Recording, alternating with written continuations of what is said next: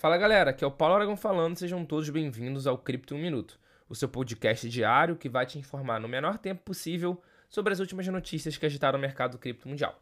E para começar o Cripto 1 Minuto de hoje, a gente vai falar sobre uma campanha muito legal que a MetaMask está fazendo. Para quem não sabe, a MetaMask é uma das principais carteiras do mercado cripto, que pode funcionar até como uma extensão do seu browser, por exemplo, e através dela você consegue se linkar, você consegue se conectar nas principais DEX, na, nos principais marketplaces de NFT e tudo mais. Então eles vão lançar um programa de recompensas no Hacker One. O programa vai dar prêmios para quem descobrir vulnerabilidades na carteira. Ou seja, é um bug bounty. É, a pessoa, os, os hackers do bem, né, vão poder fazer busca de vulnerabilidades e ganhar recompensas com isso.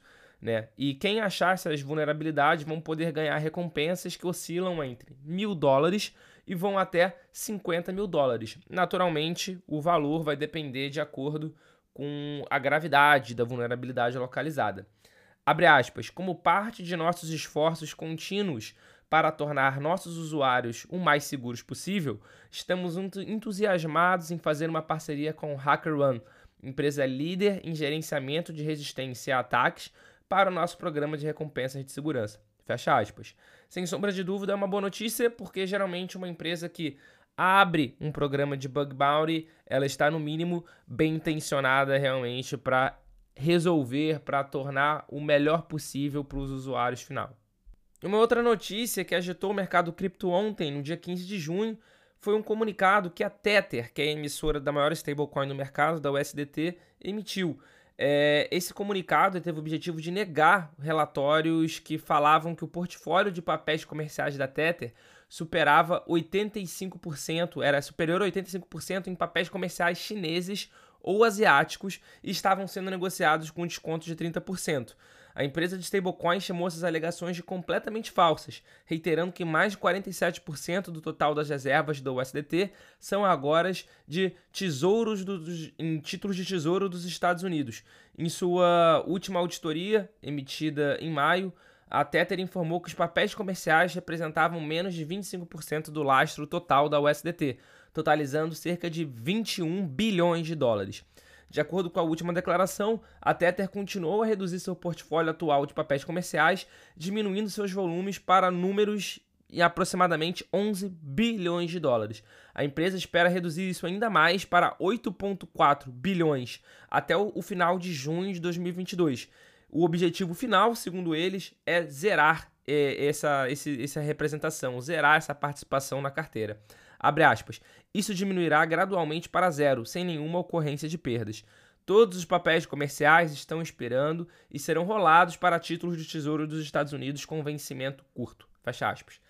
Isso é, é mais um capítulo na polêmica que há sobre a questão do lastro do SDT. Há muitos anos, muitos anos mesmo, desde 2017, que eu me lembro, 2016, 2017, já tem um debate se o SDT realmente tem esse lastro, se tem todo esses dólares que eles juram que tem. Então, mesmo com as recentes auditorias, sempre estão se achando pontos de melhora. E como é pouco transparente, a gente precisa confiar justamente na Tether, né? Que na stablecoin você acaba precisando centralizar a confiança nessa empresa emissora da stablecoin. Então agora, de acordo com a Tether, eles vão cortar, eles vão acabar zerando as posições em títulos de dívida em papéis comerciais chineses e asiáticos que podem dar problema, que nem deram problema recentemente, né, como por exemplo da construtora Evergrande, a construtora chinesa. Então, resta saber, vamos aguardar para ver nos próximos meses se realmente vai acontecer é, essa mudança no portfólio, na carteira da Tether, e com isso os usuários vão poder ficar mais seguros. E para fechar o Cripto Minuto de hoje, a gente vai na verdade, repercutir um comentário que o bilionário fundador da Microsoft, Bill Gates, fez é, recentemente. Né? Ele voltou a atacar os criptoativos. Dessa vez, ele afirmou que tanto as criptomoedas quanto os NFTs são baseados na teoria do tolo maior.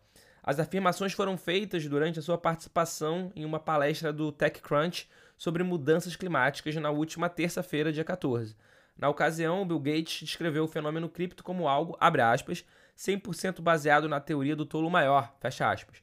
Segundo essa teoria, ativos supervalorizados subirão de preço quando houver investidor, investidores tolos dispostos a pagar mais por eles. Assim, quando acabam os tolos do mercado, os preços desses ativos caem e vários investidores ficam com os ativos superfaturados que ninguém mais quer comprar. Bill Gates chegou a comentar sarcasticamente que as pessoas que gastam uma fortuna em, abre aspas, imagens digitais de caras de macaco, fecha aspas, seriam capazes de melhorar imensamente o mundo.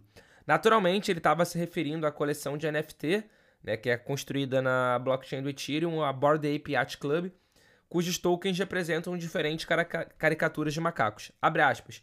Estou acostumado a classes de ativos, como por exemplo uma fazenda onde existe uma produção, ou então uma empresa onde se fabricam produtos. Fecha aspas.